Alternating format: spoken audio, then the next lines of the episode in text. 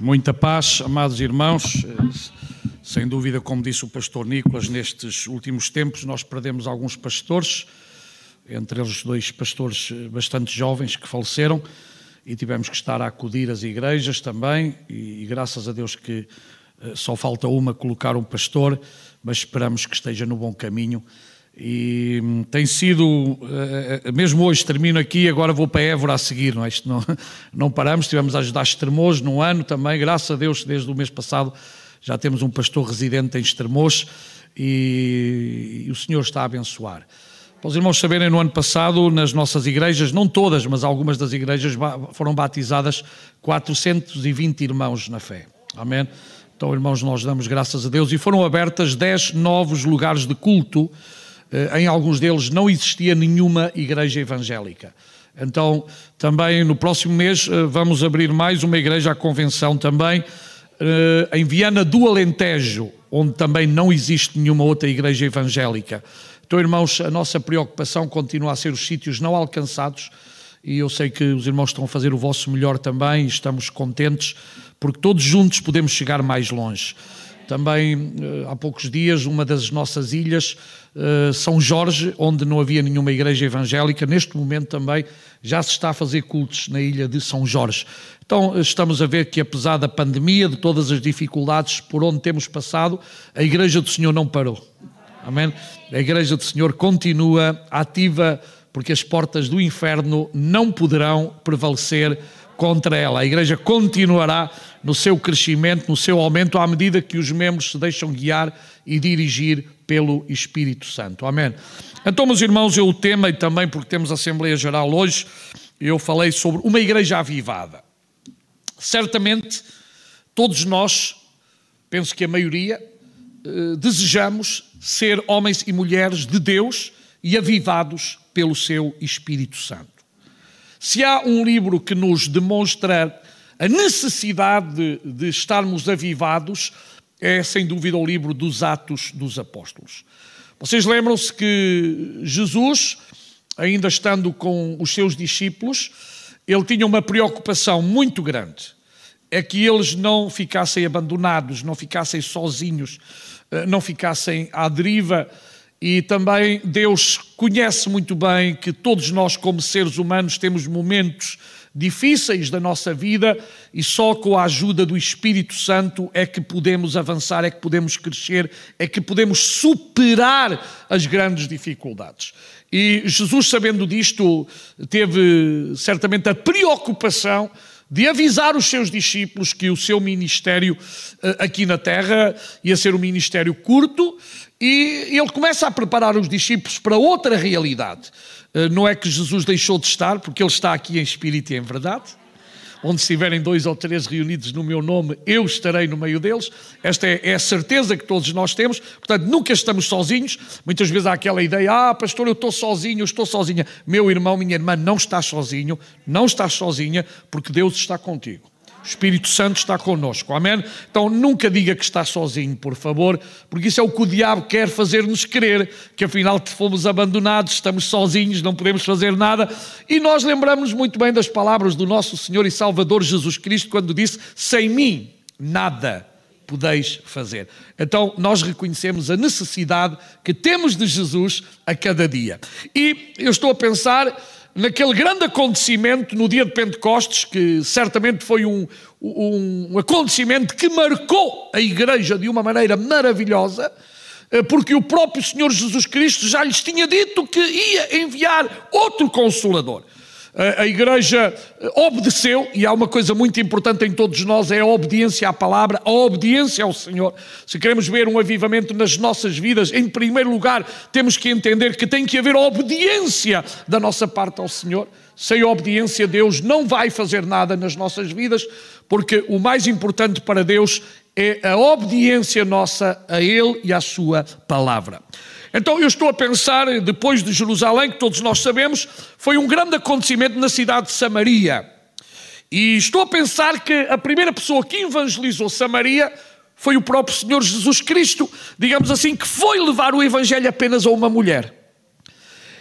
E ele vai entregar o Evangelho àquela mulher lá junto ao poço, E é interessante que o que Deus vê, eu não consigo ver nem vocês. Deus viu naquela mulher uma potencialidade que provavelmente nós jamais conseguiríamos ver. Ele viu naquela mulher que ela seria uma missionária, uma evangelista. E primeiro tratou com a vida dela, tratou do, dos seus problemas espirituais, foi ao âmago do seu coração e depois é aquela mulher que vai sair do poço, vai às aldeias e vai convidar as pessoas para vir ouvir Jesus falar. Amém? É, é fantástico como Deus trabalha na vida dos seres humanos. Talvez eh, a população e até os próprios discípulos de Jesus, quando chegaram e viram que Jesus falava com uma mulher, não disseram, mas não pensaram coisa boa porque na cultura judaica não, não estava bem visto, ou não era visto com bons olhos, que um homem se acercasse a uma mulher, a não ser para outras coisas. Mas Jesus não estava ali por causa disso. Jesus estava ali por causa da alma daquela mulher. E nesta tarde, sabes o que é mais importante para Deus? É, é a tua alma, é o teu coração, é a tua vida, é aquilo que é mais importante para Deus. E se tu estás aqui, não estás aqui por acaso Estás aqui, claro, vieste com os teus pés, foste tu que quiseste vir ou te convidaram a vir, mas eu quero te dizer uma coisa: não estás aqui por acaso, estás aqui porque Deus quer falar contigo. Estás aqui porque Deus ama-te, ama-me, ama-nos e Deus tem um propósito maravilhoso para as nossas vidas, para os nossos corações. Então é interessante que a igreja começou a crescer em Jerusalém. Depois do Pentecostes, nós vamos encontrar 3 mil homens porque ali não fala das mulheres. 3 mil homens. Vamos supor que metade dos homens fossem casados. Mais 1.500 mulheres, mais os filhos. Foi um avivamento tremendo. O primeiro avivamento da história da igreja começou exatamente em Jerusalém. E há uma coisa que nos avivamentos sempre sucede: é o derramamento da pessoa do Espírito Santo. E aqui deixai-me dizer que há pessoas que confundem o Espírito Santo como pessoa que convence o homem do pecado, da justiça e do juízo. Que quando a palavra de Deus é pregada, o Espírito Santo pega nessa palavra e torna-a viva nos nossos corações. E a outra experiência é o batismo com o Espírito Santo, que não é a mesma coisa. Primeira coisa importante é que efetivamente Deus usa o seu Espírito para convencer o homem e a mulher, a cada um de nós. Foi aquilo que aconteceu com cada um de nós quando nós entregamos o nosso coração a Jesus. Alguns até diziam, eu, eu jamais. Eu aí não entro jamais. Estava a ouvir eh, ontem um, um pastor uh, que trabalha hoje conosco, que ele um dia passa pela porta da, da casa de oração da Costa da Caparica e, e diz assim: Eu aqui jamais entrarei. Jamais entrarei. Passado três meses entrou. E passado três meses converteu-se ao Senhor e hoje é pastor. Há muita gente que diz, eu jamais. Mas sabes uma coisa, esqueces-te do poder sobrenatural do Espírito Santo. E sabe porque é que o poder do Espírito Santo trabalha e opera em nós? Porque Ele nos ama. E Ele não quer o nosso mal, quer o nosso bem. Deus quer o nosso bem. Deus quer o melhor para ti. Deus quer o melhor para mim. Então, mesmo que a pessoa seja dura, não há pedra que o Espírito Santo não possa partir. Veja lá que a água que é, aparentemente bebemos, mas uma gota a cair da pedra durante muito tempo faz um furo na pedra. Como é? Como é o poder da água, estão a ver? Nunca viu? Gota a gota, gota a gota, vai abrindo, vai abrindo, vai abrindo, até que consegue fazer um grande furo. E não há coração que possa ser duro se o Espírito Santo verdadeiramente trabalhar. É verdade que tu tens a última palavra naquele sentido que Deus não força ninguém. Deus nunca forçou. Deus nunca, mas Deus insiste e persiste. Sabes porquê? Porque Ele te ama. Porque Ele nos ama. E se não fosse o seu amor, estaríamos perdidos eternamente. Mas Ele quer que todo homem e toda a mulher seja salvo e venha ao conhecimento da verdade. A verdade que liberta. A verdade que faz que estejamos aqui em liberdade de espírito, louvando e adorando o nome daquele que é Senhor e Rei sobre todas as coisas. Então, depois, a igreja ficou lá em Jerusalém. E é tão bom estarmos aqui. Temos tudo, instrumentos, grupo louvor. É fantástico, é fantástico. Mas isto não é tudo. Sabe porquê? Lá fora há muita gente que ainda não conhece Jesus. E os crentes não saíram de uma maneira, saíram de outra. Sabe como é que saíram? Por causa da perseguição. Vocês sabem o que é que está agora mesmo a suceder lá no país em guerra? Igrejas que tinham 20 pessoas estão com 200 e 300 pessoas. Bíblias esgotadas. Eu preferia que, nós todos preferimos que não houvesse guerra, claro, sem dúvida nenhuma. Mas sabe, irmãos, às vezes o ser humano parece que não aprende facilmente as coisas. E tendo liberdade e oportunidade, não quer saber de Deus para nada. Irmãos, e é tempo de nós, apesar do Covid ainda estar aí, muita coisa, esta é a melhor maneira, estarmos reunidos uns com os outros, no nome que é sobre todo o nome. Em todas as igrejas há irmãos que abandonaram, deixaram, têm medo. E eu dá-me pena. Eu dá-me pena. Porque para ir ao supermercado vão, para ir passear vão, para ir aqui vão, para ir acolá vão. Mas parece que a casa do Senhor toda, parece que, é um impedimento, quando não deveria ser. Oh, irmãos, que não venha nada pior para que nós tenhamos que nos arrepender de não estar na casa do Pai, de estarmos uns com os outros, de, de termos esta comunhão fantástica e uma porta aberta para que ainda pessoas venham ouvir a mensagem do Evangelho, a mensagem de esperança. Então, irmãos, os perseguidos, houve uma perseguição muito grande na igreja em Jerusalém, eh, a partir de Estevão. E vocês sabem que ninguém gostou de que Estevão pregasse que eles tinham matado Jesus. Eh, e houve uma perseguição, porque Estevão estava a falar que esse Jesus tinha ressuscitado de entre os mortos. E é interessante que uma das coisas que ainda hoje faz faísca é quando nós falamos que o nosso Cristo está vivo. Ele está vivo mesmo. Há pessoas que estão agarradas a um Cristo morto, mas o nosso ressuscitou. O nosso vive. o nosso vive. Aleluia! Ele vive nas nossas vidas, através de nós também, quando nós vamos, quando nós pregamos, quando nós anunciamos o Evangelho, que é poder de Deus para a salvação de todo aquele que nele crê. E aquele que crê será salvo. Aleluia. Então, vamos a capítulo 8 versículo 4 de Atos dos Apóstolos. Mas os que andavam dispersos iam por toda a parte, e a primeira parte que eu quero salientar, anunciando a palavra. O crente em Cristo tem a obrigação de anunciar a palavra. Não é a sua palavra, a palavra de Deus. Nós não fomos chamados para proclamar nada mais a não ser a pessoa bendita de Jesus Cristo.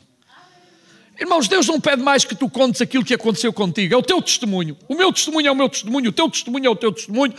Em coisas são muito parecidos, em coisas são muito diferentes, mas a, a, o centro do nosso testemunho é Cristo. E aqueles homens, aquelas mulheres que foram perseguidos, que saíram, chegaram a Samaria, tinham uma preocupação: anunciar a palavra de Deus. Amém? A igreja não pode deixar de pregar a palavra de Deus. Este púlpito não é para virmos aqui falar de política, este púlpito não é para virmos aqui falar de outra coisa qualquer, a não ser de Jesus e de coisas relacionadas com Deus. Amém? Este é o centro das coisas. E diz que Filipe, agora fala de uma pessoa específica, um dos diáconos, que entretanto Deus lhe tinha dado o ministério de evangelista, e assim é Deus, diz que lhes pregava a Cristo. Ou seja, havia uma preocupação de levar Cristo às pessoas e que a nossa preocupação, irmãos, continua a ser levar Cristo até ao fim do mundo. Eu penso que todos os que amamos a Deus gostaríamos que todas as pessoas conhecessem a pessoa de nosso Senhor e Salvador Jesus Cristo. Porque foi esta pessoa que nos transformou. É essa pessoa que ainda hoje nós seguimos. É essa pessoa que nós amamos. É aquele que mora e reina nos nossos corações. Amém? Ele deseja ainda reinar em muitos corações que ainda não lhe conhecem. Versículo 6 diz: E as multidões, veja lá, multidões, unanimemente prestavam atenção. Ou seja, Aquela palavra que estava a ser pregada estava a ser ouvida com atenção. Porque se a palavra de Deus não for ouvida com atenção, ela não produz fruto. A palavra de Deus é, é, é tão importante para nós, porque a palavra de Deus faz muitas coisas no ser humano. É ela que produz fé. Produz fé. A fé vem pelo ouvir e o ouvir o quê? A história da carochinha. Ah, não. A história que o pastor passou a semana toda. Não, irmãos. A palavra de Deus. Eu tenho as minhas histórias, tu tens as tuas histórias da semana. Todos os que estamos aqui temos as histórias da semana, ou não temos? Mas nós não viemos aqui, desculpem, para contarmos as histórias da semana. Viemos aqui para contar a grande história de Jesus e o seu amor por nós. Amém? Esta é mais. Eu não estou a dizer que a gente não conta alguma experiência para ajudar a fé, para animar, não é isso? Mas eu não vim aqui para falar dos meus assuntos pessoais, meus irmãos. Vocês vieram aqui para se alimentar da palavra de Deus. Eu vim para me alimentar da palavra de Deus, que é a única que produz a fé verdadeira, a fé autêntica, a fé genuína, a fé da pessoa bendita de Jesus Cristo. E a fé pode crescer. E a fé pode crescer. E deve crescer. E a verdadeira fé produz avivamento. Amém? A fé em Deus produz avivamento. Então diz que eles uh, uh, estavam unânimes, ou seja, tinham um só sentido, uh, estavam ali para ouvir aquela palavra, e depois diz também ouviam e viam os sinais que ele fazia. Ou seja, a palavra de Deus aqui estava confirmada quando Jesus disse por todo o mundo, pregar o Evangelho a toda a criatura, e, depois, e os sinais seguirão aos que creem. Quem é que crê? Tem que ser os crentes. Em meu nome! E há muita gente que se esquece que é no nome de Jesus. Não é no nome da igreja local, não é no nome do pastor, não é no, no... é no nome de Jesus. Em meu nome, o que é que acontecerá? Porão as mãos sobre os enfermos e os curarão, expulsarão demónios, falarão novas línguas. Está lá escrito ou não está? Isto é tudo importante. Mas, irmãos, a pessoa de Jesus é a coisa mais importante. Tudo o que fazemos, a igreja tem que fazer tudo em nome de Jesus e para a glória de Jesus. Amém? Então, veja o que acontecia depois, versículo 7: os espíritos imundos saíam de muitos que os tinham. E eu acredito, irmãos, que o. Que eu, e agora desculpem, eu nem queria mencionar, mas tenho que mencionar: o Putin está cheio destes demónios mesmo. Uma das coisas que aquele homem precisava é que alguém fosse orar por ele e expulsasse os demónios todos que estão no coração daquele homem. Porque sabe que as pessoas, infelizmente, sem se dar conta, são guiadas por espíritos imundos, por demónios que estão dominando a, a vida das pessoas. Irmãos, quando nós não conhecíamos Jesus, não era Jesus quem nos guiava. Alguém guiava, mas não era Jesus.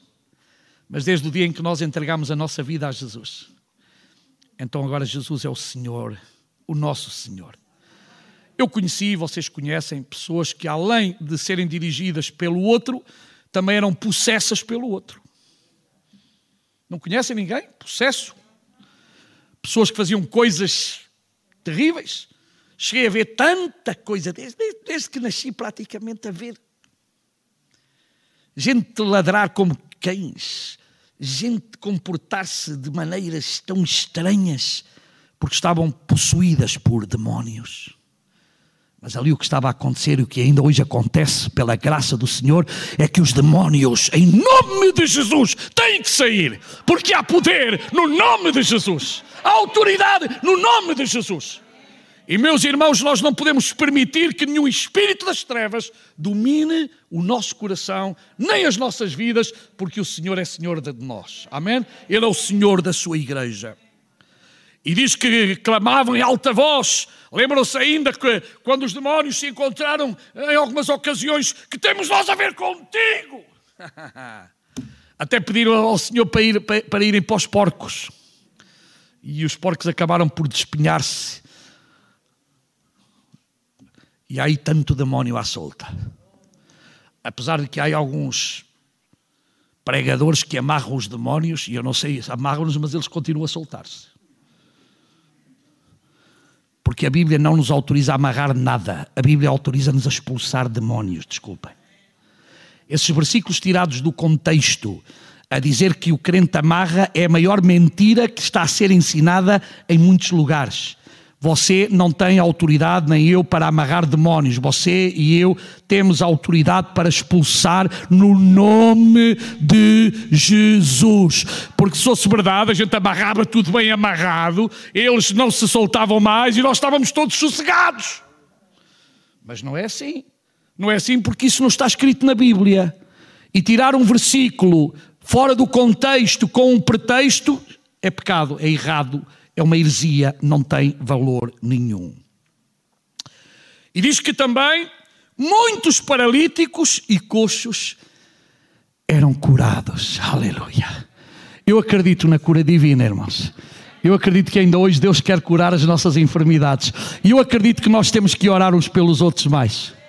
Meu irmão, eu animo quando você está ao pé de um irmão e esse irmão está doente, experimente orar por ele em nome de Jesus. Não tem que estar a chamar o pastor, o pastor não está lá, os pastores não podem ir lá, mas você pode orar porque você também tem poder para orar. Deus deu autoridade aos crentes para orarem uns pelos outros, irmãos.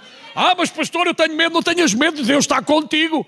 Deus também não disse que vai ser curado, mas ora, porque Deus pode curar, tem poder para curar. E nós temos, irmãos, que aprender. Outro dia, eh, esta semana, uma história muito interessante de um pastor que estava a ensinar isto à igreja. E diz que uma irmã chegou ao trabalho e encontrou um colega de trabalho muito desanimado, eh, tinha-lhe aparecido um cancro, e ela disse-lhe: Posso orar por ti? e ele disse: Não sei se eu. E foi orar por ele. E depois ele veio à igreja. Irmão, irmã, não percas a oportunidade de orar por alguém. Sabes porquê? Porque aquele que está contigo é aquele que tem todo o poder. Não tenhas problema, encontras um amigo, uma vizinha, alguém que está em necessidade. Diz: Olha, eu sou um crente em Jesus e eu, eu acredito no poder da oração, vou orar por ti. Permites que eu faça? Claro que a pessoa tem que permitir. Se não tens que orar para ti só e podes mesmo assim orar, mas não vais impor mãos sobre ninguém nem orar por ninguém se não lhe pedes autorização. Mas irmãos, é bom que nós exercitemos a nossa fé. E é bom que nós não nos calemos acerca daquele que começou em nós a boa obra e ainda a está a aperfeiçoar até ao dia da sua vinda. Aleluia. E depois sabe qual era a conclusão? Versículo 8. E havia grande alegria naquela cidade. Nós gostaríamos que a cidade do Seixal, a cidade de Almada, a cidade de Sezima, cada cidade aqui à volta tivesse esta alegria. Porque às vezes tem alegrias de outro tipo, que não são alegrias, são aquela alegria do momento, vou para a festa e do vim da festa. Mas com Jesus é festa permanente. Amém? Então nós gostaríamos que as cidades tivessem esta verdadeira alegria, que é a alegria do Espírito, é a alegria da salvação, é a alegria dos resultados que Deus produz na vida dos seres humanos que abrem o seu coração a Ele. E sabe, em todo lugar há dificuldades. E aqui uh, há um parênteses, os irmãos estão a ler, estão a ler tudo seguido, mas depois no versículo 9 há aqui uma pequena explicação sobre um homem chamado Simão, que durante muito tempo exerceu as artes mágicas. Aliás, em todas as, as cidades, aldeias, vilas, nós temos sempre aquela que nós conhecemos a bruxa. Ali mora a bruxa ou bruxa. É, infelizmente, este tipo de gente habita também em todo lado.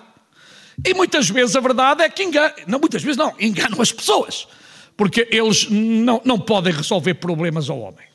Eles podem, de alguma maneira, aparentemente, mudar o problema para outro problema, porque muitas vezes o diabo é assim que faz: tira máscara, põe máscara, não é? Menos mal que nós só temos a máscara no nariz, não temos mais máscara nenhuma, assim deve ser, amém? Pelo menos se alguém tem que atire. Mas a do nariz temos que usar e, e, da boca, não é? Por causa da pandemia. Mas, irmãos, este homem estava ali a exercer e é interessante que diz que tinha iludido, veja no versículo 9, tinha, a segunda parte, tinha iludido a gente de Samaria, dizendo que era uma grande personagem. E há aí tanta gente atrás deste tipo de gente ainda hoje. Tanta gente que vai para deitar as cartas, outros vão para ver o futuro, outros vão para ler a palma da mão.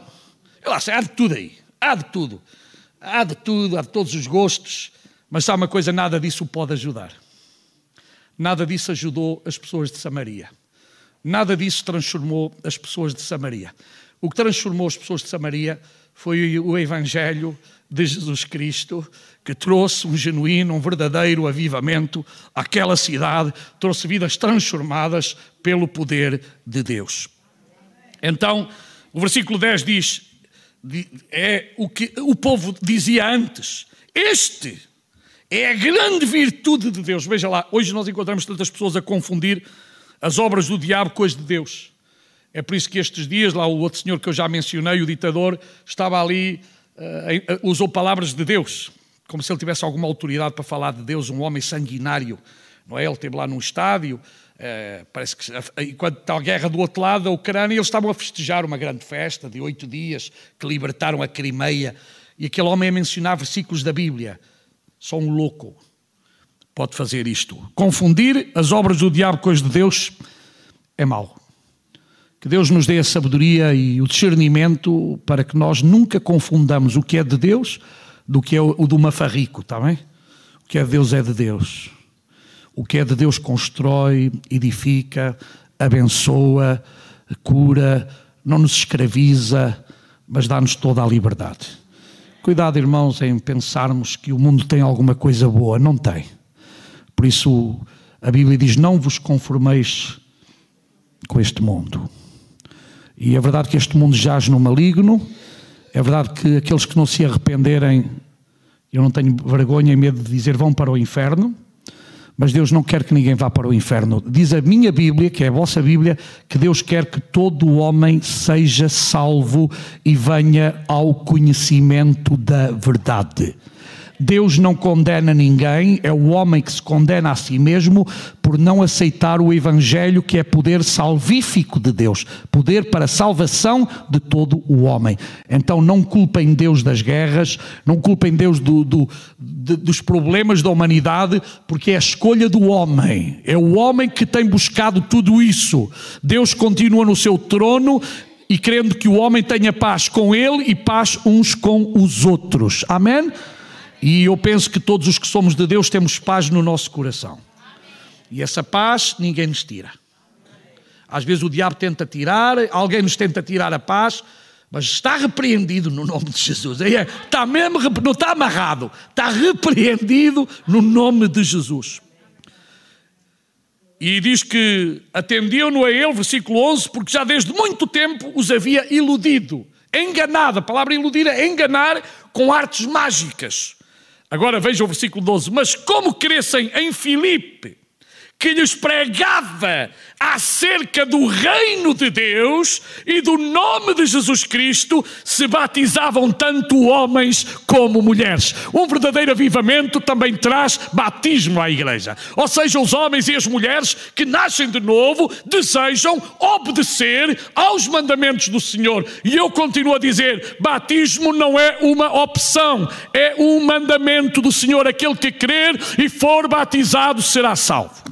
O verdadeiro crente, a verdadeira mulher, o verdadeiro homem de Deus que ama a Deus sobre todas as coisas, uma vez que se converte a Jesus, diz: Eu quero obedecer aos seus mandamentos.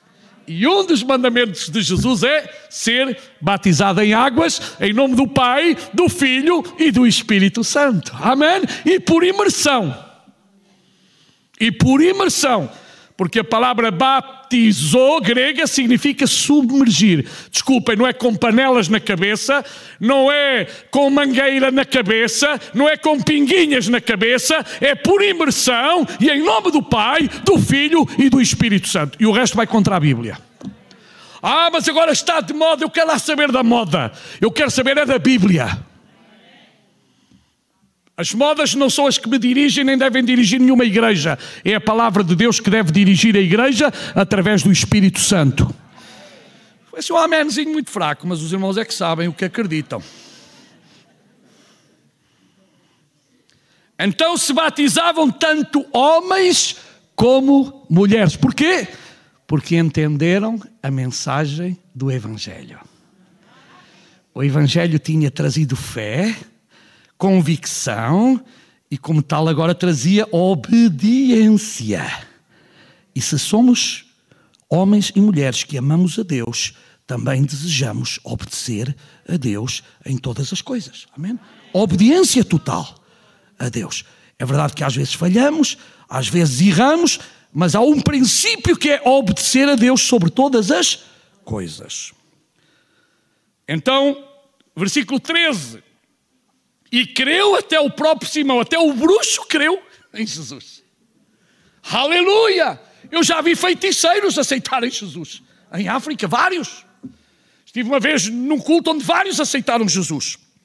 E diz: E sendo batizado, também foi batizado, ficou de contínuo com Filipe, e vendo os sinais e as grandes maravilhas que se faziam, estava atónito. Ou seja, ele nunca tinha visto tal coisa. Ele tinha enganado as pessoas, mas agora ele via que aquilo que ele estava a ver era autêntico, era genuíno, era verdadeiro, era sobrenatural. Amém? Não vinha do demónio, era de Deus. E as coisas de Deus constroem, edificam, trazem bênção, trazem paz, trazem mudança no nosso caráter, na nossa maneira de estar, na nossa maneira de ser, na nossa maneira de atuar, porque o fruto do Espírito tem que ser visto na vida do cristão. E se o fruto do Espírito não é visto na, na vida do cristão, então o cristão é como um menino. Paulo tratou alguns crentes como meninos inconstantes, levados por qualquer vento de doutrina. Paulo chega a dizer que alguns ainda precisavam de leitinho. Porque o alimento sólido não era para eles, não tinham aprendido a comer. E meus irmãos, quando eu era pequenino, claro, eu e vocês bebíamos o leitinho. Mas agora já não, ah, o leitinho quase que não bebemos, não é? Até aí uns que dizem que está mal, eu ainda não entendi, não é? Isto é por épocas, se o leite é bom, se é mau. Não, não vou discutir isto. Mas geralmente agora comemos comida sólida. Até os nossos dentes mudaram para ser dentes para comida sólida, porque eram, antes eram de leite, de, dizer, dentes de leite. Então, às vezes, há crentes que andam toda a vida, que desculpem, com a chupeta, nha, nha, fazer a birrinha, nha, nha, nha, nha, nha. nunca crescem. E Deus quer que o crente cresça, irmãos. Cresça, irmãos. Tem que haver crescimento na vida do crente. O crente não pode ser bebê toda a vida, irmãos. Houve um tempo que fomos bebés todos. Erramos. Às vezes até no princípio eu farto-me de rir quando vem algum irmão. É, oh pastor, reze lá por mim. Eu assim, oh irmão, não rezamos, oramos. Mas é normal, está a dar os primeiros passos, tantos anos a ouvir. E sabem porque não rezamos? Porque rezar é repetir. Nós orar é sair do coração. Eu saio, eu digo, é como eu falo com. Eu sempre digo isto, a maneira como eu falo com, com um amigo, com a minha esposa, com o meu amigo. É como nós falamos com Deus, não é? Eu sei que isto às vezes para alguns, quando chegam à nossa igreja pela primeira vez, oi, como é que eles falam com Deus? Nós falamos que Ele é nosso Pai. Eu não tenho medo de Deus, tenho respeito. Eu não, não, não tinha, claro, houve uma altura que eu tinha medo do meu pai por causa do, dos mandamentos. Ele tinha dez mandamentos, cinco em cada mão. Sério, quando eu era, era, era mais pequeno, naquele tempo usava-se mais os mandamentos que hoje. Penso que as épocas mudaram, não é? Hoje, hoje os mandamentos, e eu não estou a favor de, de, da agressão, cuidado, eu não estou a favor que alguns pais que pensam que é agredir. Não, também não estou a favor. Mas eh, até aquelas idades pequeninas, Deus criou umas almofadas muito boas. É, idades pequeninas. Depois, já na adolescência, não, não use isso, porque isso está, está, está errado hoje, sabe-se. Mas respeito, sim, os filhos têm que ter respeito pelos pais. Isso não temos dúvida, e há pais que não se dão ao respeito, mas isso é outro assunto para outro momento, não é agora para este. Isto para dizer, irmãos, eu trato Deus como um amigo, como um pai. Vocês também. Porque Ele é o nosso pai. Claro que eu não dizer, oh, lá, ou oh, tu. Ei, cuidado aí. Porque Ele é Deus.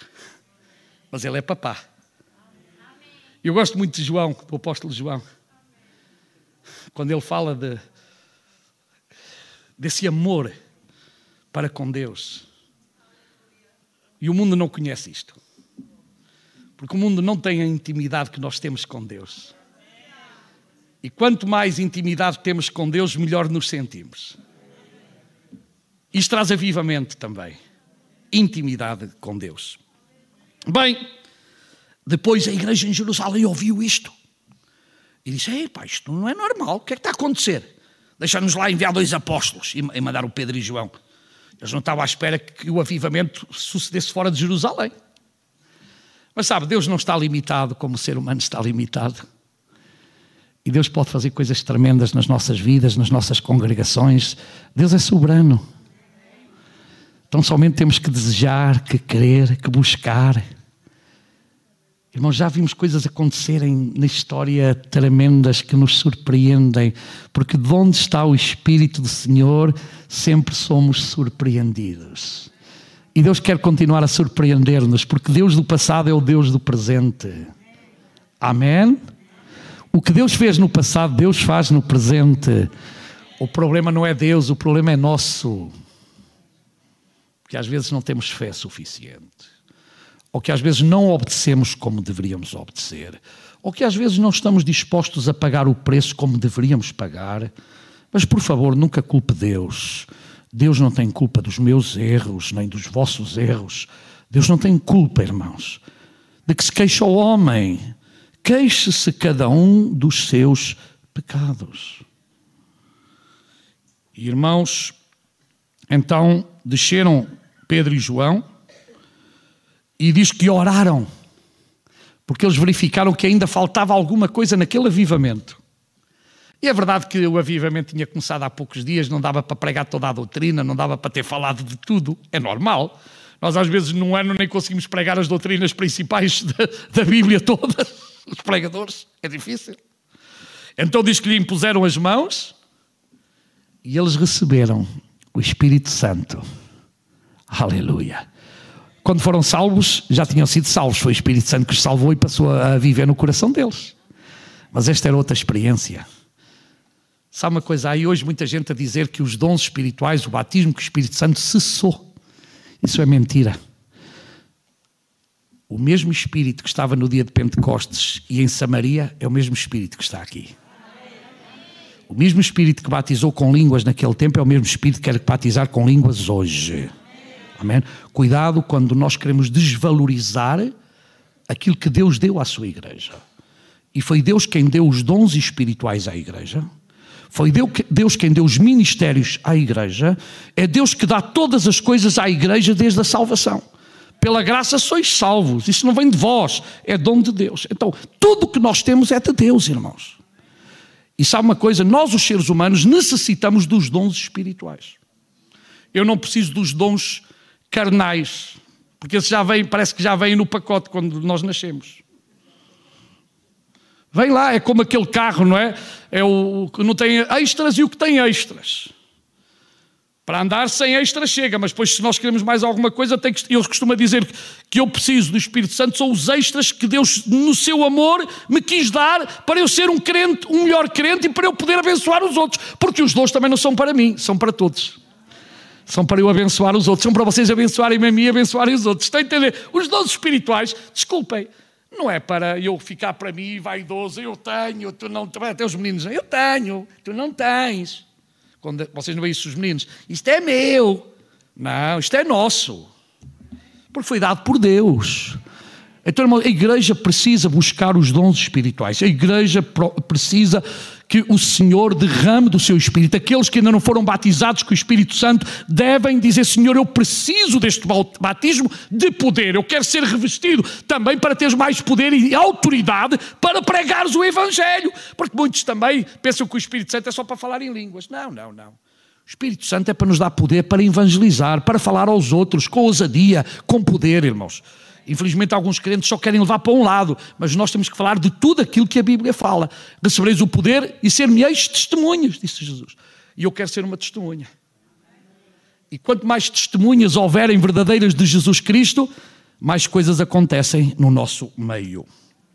Bem, aquele Simão, claro, o homem era um bebê, viu aquilo tudo e disse: Epá, eu vou fazer aqui um grande negócio se eu tiver o mesmo que eles têm, e isto é verdadeiro, eu vou ganhar um dinheirão.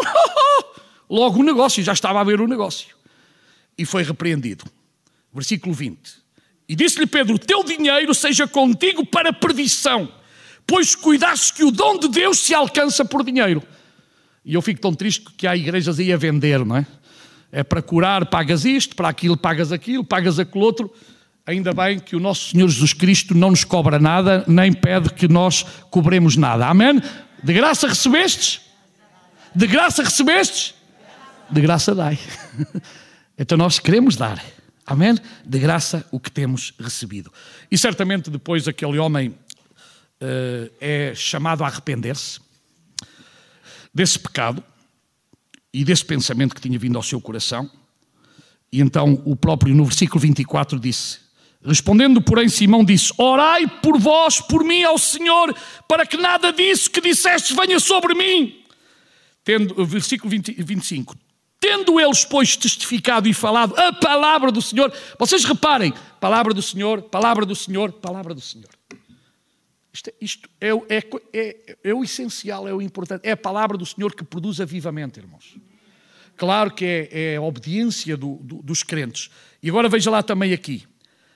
Uh, voltaram para Jerusalém, os, os apóstolos, e em muitas aldeias dos samaritanos, o que é que aconteceu? anunciaram o Evangelho. Irmãos, o Evangelho tem que continuar a ser anunciado. E Deus espera de ti, espera de mim, que nós continuemos a anunciar o Evangelho aos nossos vizinhos, aos nossos familiares, aos nossos colegas, aos nossos companheiros de trabalho, às pessoas que estão à nossa volta. É a ti, é a mim, é a cada um de nós que Deus quer utilizar para a glória do seu nome. Que Deus ricamente nos abençoe. Amém.